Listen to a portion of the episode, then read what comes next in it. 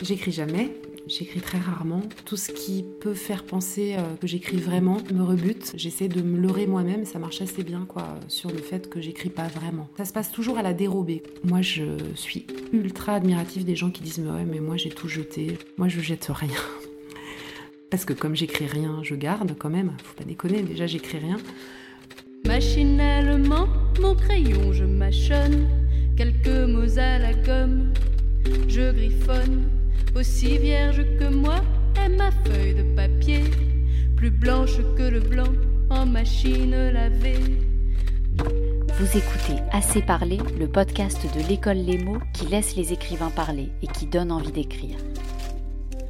Les mots, c'est une école d'écriture qui a été fondée en 2017 par Élise Nebout et Alexandre Lacroix sur une idée simple mais innovante, écrire s'apprend.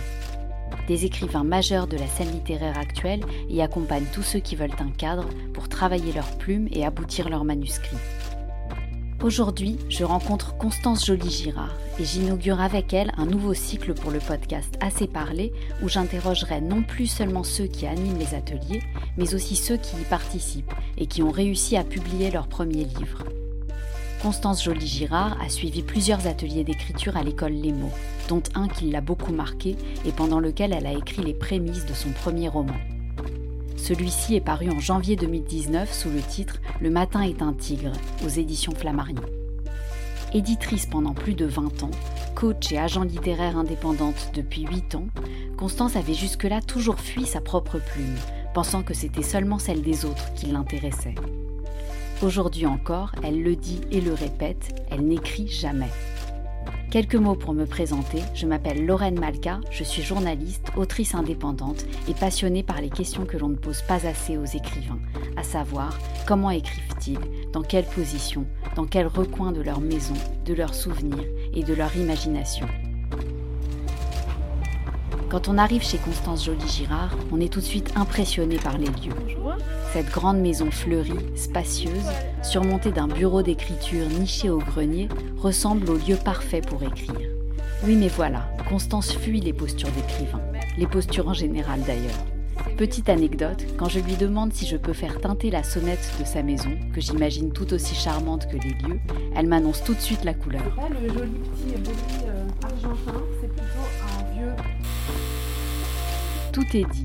Derrière son joli nom et sa maison si romantique, Constance cache un goût pour ce qui ne tourne pas rond. Une poésie, une autodérision qui font d'ailleurs le sel de son roman. Comment cette éditrice, qui refusait catégoriquement d'écrire, en est-elle arrivée à pousser la porte de l'école Les Mots, pour suivre un atelier d'écriture, puis deux, puis trois, jusqu'à devenir une fidèle de la maison, et jusqu'à publier bientôt son deuxième roman Assez parlé, Écoutons Constance Joly-Girard nous raconter comment elle a joué à cache-cache avec l'écriture toute une partie de sa vie et comment cette même écriture, qui n'arrêtait pas de frapper à sa porte, a fini par rentrer par la fenêtre, ici même, dans cette maison. On est chez moi, là, on est dans ma maison à Fontenay-sous-Bois, une petite maison euh, dans laquelle je vis depuis 10 ans avec mes enfants et mon mari. Euh, et quand j'écris, ce qui est donc pas très souvent, c'est plutôt, euh, c'est plutôt ici, mais pas dans un lieu très défini en fait. Là, on est à la table de la salle à manger. Ça m'est déjà arrivé d'écrire euh, ici, mais ça m'est plutôt arrivé d'écrire sur le petit bout de canapé là, le tout petit bureau là-bas, ici, euh, sur mon lit. Et j'ai un petit bureau tout là-haut, dans lequel je vais pas très souvent, mais tout ce qui est un peu solennel et cérémonial, tout ce qui serait un peu rituel, du domaine du rituel. C'est l'anti-rituel pour moi. C'est l'anti-horaire, c'est l'anti-lieu. C'est euh, Et en fait, le truc qui a très très bien marché avec moi, c'est euh, le foot. C'est-à-dire que tout le monde regarde du foot ici. Et moi, comme ça ça m'enthousiasme pas, j'écris à côté, quoi. Et en fait, la rumeur, le bruit des autres, ça me dérange pas en tout cas. Même ça vous aide Peut-être. Peut-être que ça m'aide. J'ai écrit en tout cas davantage euh, avec des gens à côté que seul dans le recueillement, avec une porte fermée derrière soi. Enfin, j'ai jamais dit à quiconque euh, j'écris euh, prière de ne pas me déranger ou mm. un truc comme ça. Non, ça c'est non non ça c'est pas possible. Et pourquoi? Eh ben pourquoi Alors dans mes journées, j'ai pas de temps pour l'écriture. Enfin, je, passe mes journées à écrire, hein, mais à écrire des notes de lecture pour les autres à lire les autres et à écrire pour les autres. Du coup, j'ai vraiment pas. C'est une question de temps. Et puis, et puis, je pense que ça me, ça me, ça m'intimiderait en fait de vraiment d'avoir ce, ce, ce cérémonial en fait. Vous l'aurez compris, Constance n'écrit jamais, mais en fait elle écrit tout le temps. Parfois dans sa tête, en faisant ses courses, parfois dans son bain, sur un bout de carnet, de canapé, entre deux coups d'envoi ou pendant les prolongations, elle écrit autant qu'elle vit. Il y a simplement toute une période de sa vie où elle ne se l'avouait pas. J'avais pas du tout envie d'écrire. euh, pour moi, en fait, ça m'agaçait même quand on me disait euh, quand est-ce que tu écriras? Parce que comme je, moi, je fais écrire les autres, comme j'ai été euh, de l'autre côté, comme euh, éditrice pendant très très longtemps, on me demandait toujours euh, quand est-ce que tu vas écrire? Et je, me, je disais à tout le monde que c'était vraiment si différent, quoi, de d'éditer, enfin, de, de, faire écrire et d'écrire, et que j'avais rien à, à faire. c'était pas ma place, quoi. Enfin, c'était pas la place que j'avais envie d'avoir. Et par exemple, pourquoi j'ai pas écrit pendant tout un moment, enfin pendant tout un moment très long, c'est parce que j'avais très peur de la première phrase je me disais en fait comment on peut euh, écrire une première phrase et décider que c'est euh, que c'est une phrase qui vaut le coup quoi. Et finalement quand, quand j'ai trouvé une première phrase un jour quand au bout de 49 ans de vie une première phrase m'est tombée dessus que j'aimais bien, ça a tout tout libéré euh, ça a tout détricoté cette pelote quoi comme ça et On rembobine la pelote, car ce que Constance ne dit pas, c'est qu'avant l'âge de 49 ans, elle en avait écrit des premières phrases. Sa passion pour l'écriture ne date pas d'hier. Elle est apparue timidement, mais sûrement, en même temps que sa passion pour la lecture, lorsqu'elle était petite fille. Une de mes premières émotions de lecture, c'était euh, un livre qu'on m'avait offert, que mon oncle m'avait offert, euh, Fifi Brin d'Acier.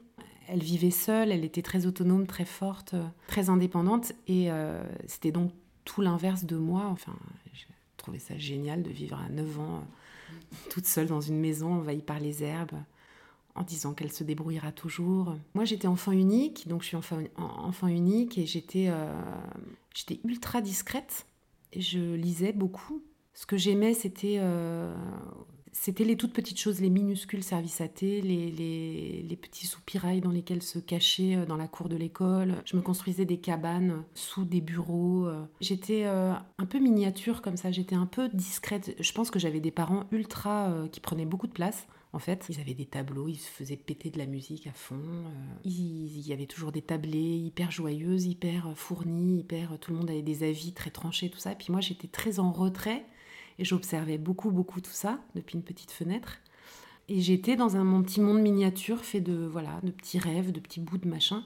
Et je m'inventais des petites cabanes. Et en réfléchissant aussi à tout ça, je me dis que mon écriture, c'est ma petite cabane, quoi. C'est ma façon de me faire une cabane où je me sentirais bien. En fait, je pense que j'écris. euh, c'est ce que je découvre en écrivant qui me plaît le plus, quoi. C'est le, le fait de collecter des petits bouts de, de bois, de vermisseau, de machin, comme quand on fait un nid, quoi, une cabane, et euh, qu'on y habite, quoi. Moi, c'est ça que j'aime. Et vous le faisiez étant petite, d'écrire? Ouais, je le faisais quand j'étais petite, ouais, d'écrire. J'écrivais pas des tonnes de trucs, mais j'ai toujours eu un rapport à l'écriture. En fait, par exemple, quand j'avais un problème, j'écrivais, ça se métamorphosait en poème, quoi. C'est-à-dire, je me souviens que ma mère téléphonait tout le temps et que j'en avais fait un, un sonnet. Une invasion de mythes, paf, un sonnet. Parce qu'en fait, après avoir javelisé, euh, sorti toutes mes casseroles, etc., j'étais impuissante devant ce problème de mythe. Et je me souviens que, en fait, la joie, elle transformait en mots, quoi. Je me souviens d'un truc que j'ai écrit à 8 ans. Euh, ça s'appelle, ça s'appelait Les contes de la lune mauve, très calqué sur, euh, je pense, euh, les contes de la rue Broca. J'avais fait une lecture à ma mère, donc il s'était foutu de moi parce que à un moment il y avait une sorcière et j'avais mis la sorcière entre parenthèses car c'en était une. Et c'était c'était un gimmick en fait vraiment que j'avais reproduit quoi. Donc ça m'avait un peu vexée. J'avais arrêté d'écrire parce que je sentais que c'était j'étais lue déjà en fait euh, j'étais dans une famille où peut-être on attendait on attendait que j'écrive quoi. Et j'étais lue et j'étais jugée. Pour moi mes parents étaient investis du bon goût du saut du bon goût hein. il y avait l'opéra il y avait des, des tableaux de saintes de martyrisées il y avait des je sais pas il y avait des grandes peintures chez moi. C'était le monde comme ça des adultes et moi je voyais pas bien euh, j'avais du mal à imposer ma, ma marque là-dedans quoi. Donc du coup, je me suis je me suis occupée de l'écriture des autres et puis à un moment euh, il a fallu que j'écrive quand même. C'est-à-dire, il a fallu? Bah à un moment, j'ai le matin est un tigre, c'est quand même un- une histoire euh, personnelle aussi hein. Donc c'est pas du tout un mystère hein. Euh, ma fille a été malade, j'ai eu une adolescente en très grande souffrance comme ça que j'ai accompagnée, qu'on a accompagnée pendant pendant des années. Elle a été hospitalisée pendant très très longtemps et euh, c'était important pour moi de, retrouver des sensations que j'avais. Euh, parce que j'avais l'impression d'être à moitié, à moitié morte hein, dans, toutes ces années où j'allais d'hôpitaux en, hôpitaux. Et du coup, on, je sais pas, c'était un quotidien assez, euh, ouais, assez ingrat, assez moche. Et en même temps, j'étais super vivante. Enfin, j'avais, je me suis aperçue qu'il y avait des choses très très nettes qui s'étaient imprimées euh, dans mon esprit et en même temps très ténues. Vraiment des manifestations absolument partout, quoi. Et, là où j'ai beaucoup écrit, c'est dans ma baignoire parce qu'il y a un carrelage. Je peux vous le montrer, Lorraine, tout à l'heure. Oui. Il y a un carrelage assez laid, quoi. Mais bon, je pourrais jamais le changer en fait. Il y a, il y a des figures, je vois des tas, des tas de trucs dedans, quoi. Je vois des tas de figures et tout. Quand il y a une attention flottante comme, comme celle qu'on a dans un bain, quoi. Des ombres chinoises de branches sur un mur que je voyais là, sur ce mur-là. Euh, quand il y a de la lumière, en fait, les arbres du jardin se reflètent sur le mur. Et par exemple, je voyais ça et ça pouvait me faire ma journée. C'est-à-dire, en fait, euh, je me disais, c'est beau, c'est beau. Euh, N'importe quel petit signe, je le mettais dans ce sac-là dont je parle. Et à un moment, ce sac, je l'ai ouvert et je me... il y avait plein de choses dedans et je voulais absolument Dans Le Matin est un tigre, Constance Joly-Girard s'inspire de cette épreuve personnelle pour raconter l'histoire d'Alma, maman d'une jeune fille qui souffre d'un mal mystérieux dont elle ne parvient pas à guérir. Par son métier de bouquiniste, Alma est amenée à feuilleter toutes sortes de livres anciens sur les sciences, les êtres vivants, la botanique, et elle croit de moins en moins au diagnostic des médecins. Son intuition à elle, même si tout le monde lui dit que c'est impossible, c'est qu'un chardon pousse à l'intérieur de la poitrine de sa fille un chardon qu'elle lui aurait elle-même transmis sans le vouloir. Ce roman aborde des sujets très graves, mais de façon si sensorielle, si vivante et avec tellement de fantaisie qu'on le lit en souriant, et on en sort avec l'idée que la poésie peut vraiment nous sauver la vie. Si je raconte dans l'ordre, c'est que euh, un jour j'étais ici, là, dans cette pièce, et je lisais euh, ce livre-là, euh, La part des nuages de Thomas Vino, et ça m'avait énormément plu, et j'ai voulu j'étais dans un état d'ouverture absolue, quoi. C'est-à-dire, c'est un livre qui avait ouvert, euh, qui c'est marrant d'ailleurs parce que ça parle d'arbre et j'avais l'impression d'être comme un arbre, toute branche dehors, toute feuille frémissant. Et j'ai voulu prolonger cette, cette émotion en, en, faisant une phrase. Voilà. Et, et, la phrase qui est venue, c'est Le matin est un tigre. Et là, je me suis dit, c'est une jolie phrase et j'ai envie, de, envie de voir ce qu'il y a derrière. Quoi. Et j'ai commencé à écrire un chapitre, un paragraphe, un deuxième paragraphe. Et là, je m'étais inscrite à un atelier d'écriture à ce moment-là avec Arnaud Delalande. Et euh, qu'est-ce qui vous manquait en fait? Pourquoi vous vous êtes, euh, pourquoi vous avez décidé de vous inscrire à un atelier d'écriture? Il me manquait le temps déjà en fait euh, de pouvoir. là, c'était, je savais que le mardi de 12h à, je sais plus 15h, j'écrirais. Donc c'était déjà une décision euh, de planning, quoi, enfin de, voilà, de consacrer un peu un petit moment. Et qu'est-ce qui me manquait? Ben un regard, quoi, enfin un regard, euh, que quelqu'un me dise si c'était chouette ou pas. Je suis arrivée à l'atelier des mots en demandant à Arnaud de Lalande, enfin je vais rien demander, mais je lui ai dit, euh, j'ai ce premier paragraphe, je sais pas du tout de quoi ça parle, il m'a dit c'est justement l'objectif de l'atelier, de poser des questions de dramaturgie, qui, que quoi, où, comment. Euh, c'était pas mal de me dire ça, parce que je me suis dit qui, ok, ben alors euh, Alma, où, bah là, à Paris, comment j'ai parlé de moi en fait euh, et quoi bah, finalement ça va être ma fille quoi. C'est ça que j'ai c'est ça que j'ai en besace. C'était un atelier assez extraordinaire parce qu'il y avait un groupe. Alors parfois ça prend c'est vraiment comme le soufflet quoi. J'en ai fait plusieurs d'ailleurs avec les mots. Puis là c'était un soufflet extraordinairement euh, vigoureux euh, délicieux on s'est beaucoup aidé en fait mutuellement avec euh, trois autres euh, participantes. On a été publiées euh, toutes les trois. C'est quand même pas mal quoi sur un atelier de, je sais pas, 15 personnes. Qui sont les deux autres? Alors il y a Diane Schmidt qui a écrit un petit recueil de poésie.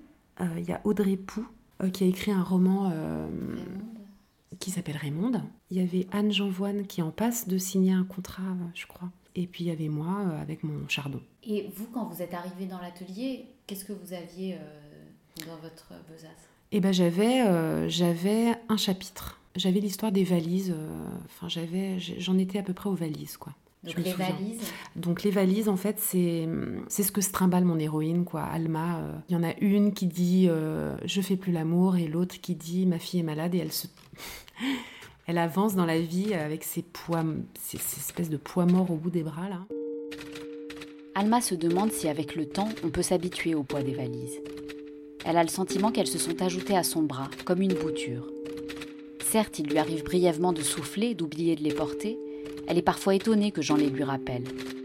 Mais elles reviennent toujours. Et après tout, Jean aussi a les siennes. Elles semblent seulement différentes. C'est comme s'il les avait avalées, bout après bout, mastiquant, patiemment, pendant tous ces mois. Il a épaissi. Son si joli mari au ventre proéminent. Une montagne forte et souple, faite, Alma seule le sait, de chair, de sang et de bouts de valise mal digérés. Sa propre malle a tellement enflé elle aussi que par comparaison la petite valise est devenue une banane. Alma a souvent envie de la confier à d'autres. Le problème c'est de demander. C'est comme dans le métro, les gens ne viennent pas spontanément vous aider lorsque vous êtes encombré. Mais après quelques tentatives, elle y a renoncé. Les gens se précipitent, la soulèvent, grimacent. Putain, comment tu fais pour porter ce machin? T'es super forte. Puis ils la reposent. Ils cherchent toujours à savoir ce qu'il y a à l'intérieur. Je te parie que tu as emporté trop de trucs. Attends, laisse-moi voir. On va regarder. À vue de nez, tu peux virer la moitié. Alma leur répond que non, elle a fait le tri. Mais chacun a sa technique et son avis sur la question. Mais t'en as pas marre un peu des fois Tu ne devrais pas t'encombrer avec ça. Pose-la, vis pour toi. Alma ne peut pas. Elle est à elle, cette valise. Elle doit la porter. Elle ne va pas la laisser là. D'autres ne disent rien et la regardent douloureusement. C'est presque pire. D'autres encore semblent penser que cette malle est tombée du ciel. Alma l'a bien mérité après tout, si bien qu'elle a arrêté de songer à s'en décharger. Vous savez, il y a un mot allemand J'adorerais qu'il existe en français qui s'appelle la Schadenfreude. C'est la, joie malsaine qu'on a tous de euh, se réjouir du malheur des autres. Et j'avais l'impression parfois dans la rue, on m'arrêtait pour me demander des nouvelles de ma fille et que je posais mes valises et qu'il y avait cette espèce de Schadenfreude chez les gens aussi. Euh, qui et puis je repartais avec mes valises. Eux, ils repartaient avec une histoire et peut-être un petit réconfort. C'est comme ça que moi je vivais les choses. Hein. C'était peut-être pas, c'était dans, mon imaginaire. Eux, ils repartaient un peu allégés en fait, parce que moi j'étais très très très très lourde et je, repartais avec mes valises quoi dans le dans la vie. Et du coup, quand j'ai trouvé cette image des valises, euh, je me suis sentie vachement mieux de pouvoir euh, justement leur donner une forme en fait. C'est comme quand je faisais un poème sur ma mère qui téléphonait tout le temps, euh, et ça allait vachement mieux, ou mes mythes euh, qui continuent à pulluler pendant que je les mettais sur un, sur un poème. Voilà, donc euh, ça répondait à un problème, quoi. Donc Arnaud Delalande, euh, quand vous êtes arrivé dans son atelier, donc vous aviez ce, premier chapitre. C'est ça. Et, et qu'est-ce qui faisait que dans ce premier chapitre, il n'y avait rien de, du ou qui, Comment ah, C'était le pur, la pure jubilation des, des mots et des phrases. Euh... Vous ne saviez même pas que ça parlait, ça parlait de non. fille Non, non, non, non, j'avais pas, j'avais pas ça en tête du tout. Non, non, c'était la, la, jubilation de, voilà, de, de, tout ça. Et j'ai lu, j'ai fait une lecture et j'ai vu que les gens euh, aimaient, en fait. Et j'ai vu aussi qu'Arnaud aimait. Et ils m'ont. Et j'ai vu aussi que j'avais des problèmes, par exemple, au début, justement, je me disais comment va s'appeler cette maladie, euh, l'anorexie. Donc, puis je me disais, c'est, c'est laid, quoi, comme mot, c'est, c'est réducteur, c'est. Euh, et du coup, c'est quelqu'un dans l'atelier qui m'a, qui m'a dit en fait, cette femme, Alma, elle est bouquiniste, elle, euh, elle a des des planches de botanique qu'elle euh, euh, accroche sur ses boîtes et avec des noms compliqués latins. Et il y avait une personne de l'atelier qui m'a dit Mais pourquoi tu, ta maladie, tu l'appellerais pas d'un nom compliqué latin d'une plante? Genre le. Euh, simple, je sais pas, Santifolia semprevirens, je sais pas quoi. J'ai dit, waouh, super, super idée, quoi. L'idée est venue de là, en fait, d'attribuer de, le nom d'une plante. Donc c'était un atelier hyper agréable hein, et stimulant, quoi. Avec une vraie circulation de création, en fait. Exactement, une vraie circulation. Et du coup, quand Arnaud est, bon, a fini son atelier, quoi, on est restés toutes les quatre, euh, Anne, Diane, Audrey et moi, euh, comme des orphelines, là, et on a poursuivi nos échanges chez l'une et l'autre, une fois par mois, avec nos romans ultra différents, à se faire lire, euh, à continuer à se faire lire les trucs, jusqu'à pratiquement la fin, quoi. Par exemple, avec Audrey, elle connaît le, le chardon, parce que ça s'est appelé le chardon pendant un certain temps elle peut me dire page 63, euh, tu sais, reporte-toi à la page 63, là. Elle le connaît par cœur, quoi, ce roman. Et moi, je connais Raymond par cœur aussi, quoi, parce qu'on s'est beaucoup, beaucoup lu. Et Arnaud, bien sûr, Arnaud, euh, je lui ai fait lire aussi beaucoup. C'est donc tout doucement, en allant voir ce qui se cachait derrière une jolie phrase, puis en acceptant de faire lire ses écrits à d'autres que Constance, aussi audacieuse que Fifi Brindacier, son idole d'enfance, est devenue écrivaine. En janvier 2021, elle publiera son deuxième roman, dont elle est en train de relire les épreuves avec son éditrice chez Flammarion. C'est l'histoire de mon père, donc euh, qui était homosexuel, qui a découvert son homosexualité et qui est mort du sida, et euh, qui a donc vécu euh, les années 70, 80 et puis les débuts de l'épidémie, et qui est mort peu de temps finalement avant les trithérapies. Je me suis longtemps posé la question est-ce que j'ai besoin des, enfin est-ce que les gens ont besoin de, de lire je dirais, est-ce que ça peut être un roman, quoi? C'est l'histoire de mon père, est-ce que ça a un intérêt quelconque? Et je pense que ouais, parce que euh, j'essaye simplement de me détacher de ça, j'essaie de, de raconter ce que c'est que cette époque-là, de vivre avec le silence, de vivre avec euh, une maladie. J'ai fait des recherches, euh, j'ai notamment euh, familiales et amicales, je suis allée voir ses, copains de normal, dont des oulipiens qui sont aujourd'hui connus. C'était un ami de Pérec, mon père. J'ai été voir de ce côté-là, j'ai été voir du côté de ma famille, de son frère que je connais peu, celui qui m'a offert Fifi Brin d'Acier justement j'ai fait lire à ma mère, c'était compliqué aussi euh, de lui faire lire parce que euh, il y a beaucoup de choses que j'invente. Hein. c'est vraiment un roman, c'est-à-dire que euh, il y a toute une partie du, roman qui se situe où j'étais par définition pas là. C'est la jeunesse de mon père, son enfance.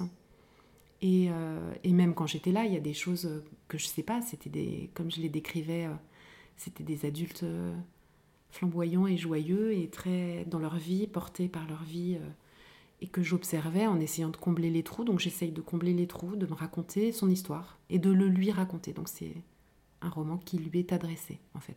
Avant de nous quitter, Constance nous a confié ses deux astuces secrètes pour écrire.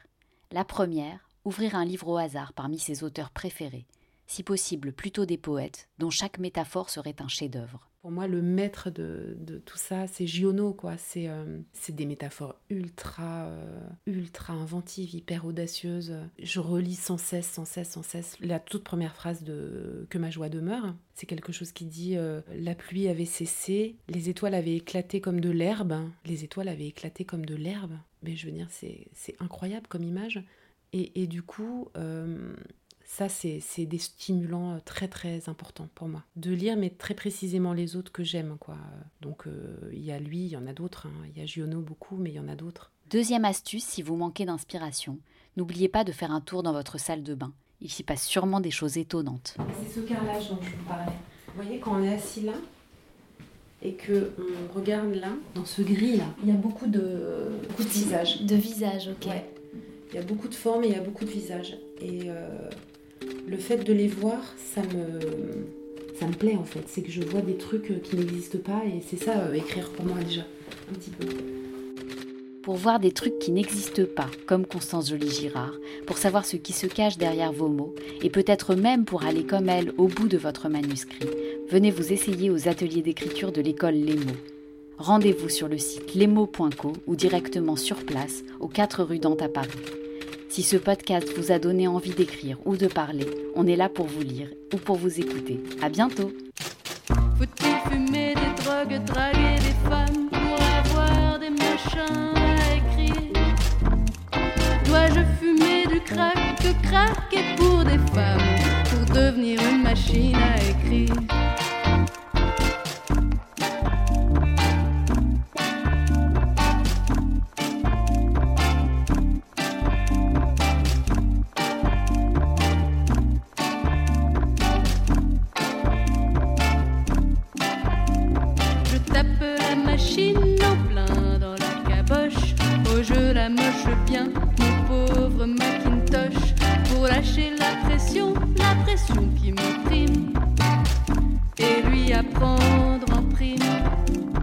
qu'avant de faire impression, de lancer l'impression, il faut mâcher mes mots.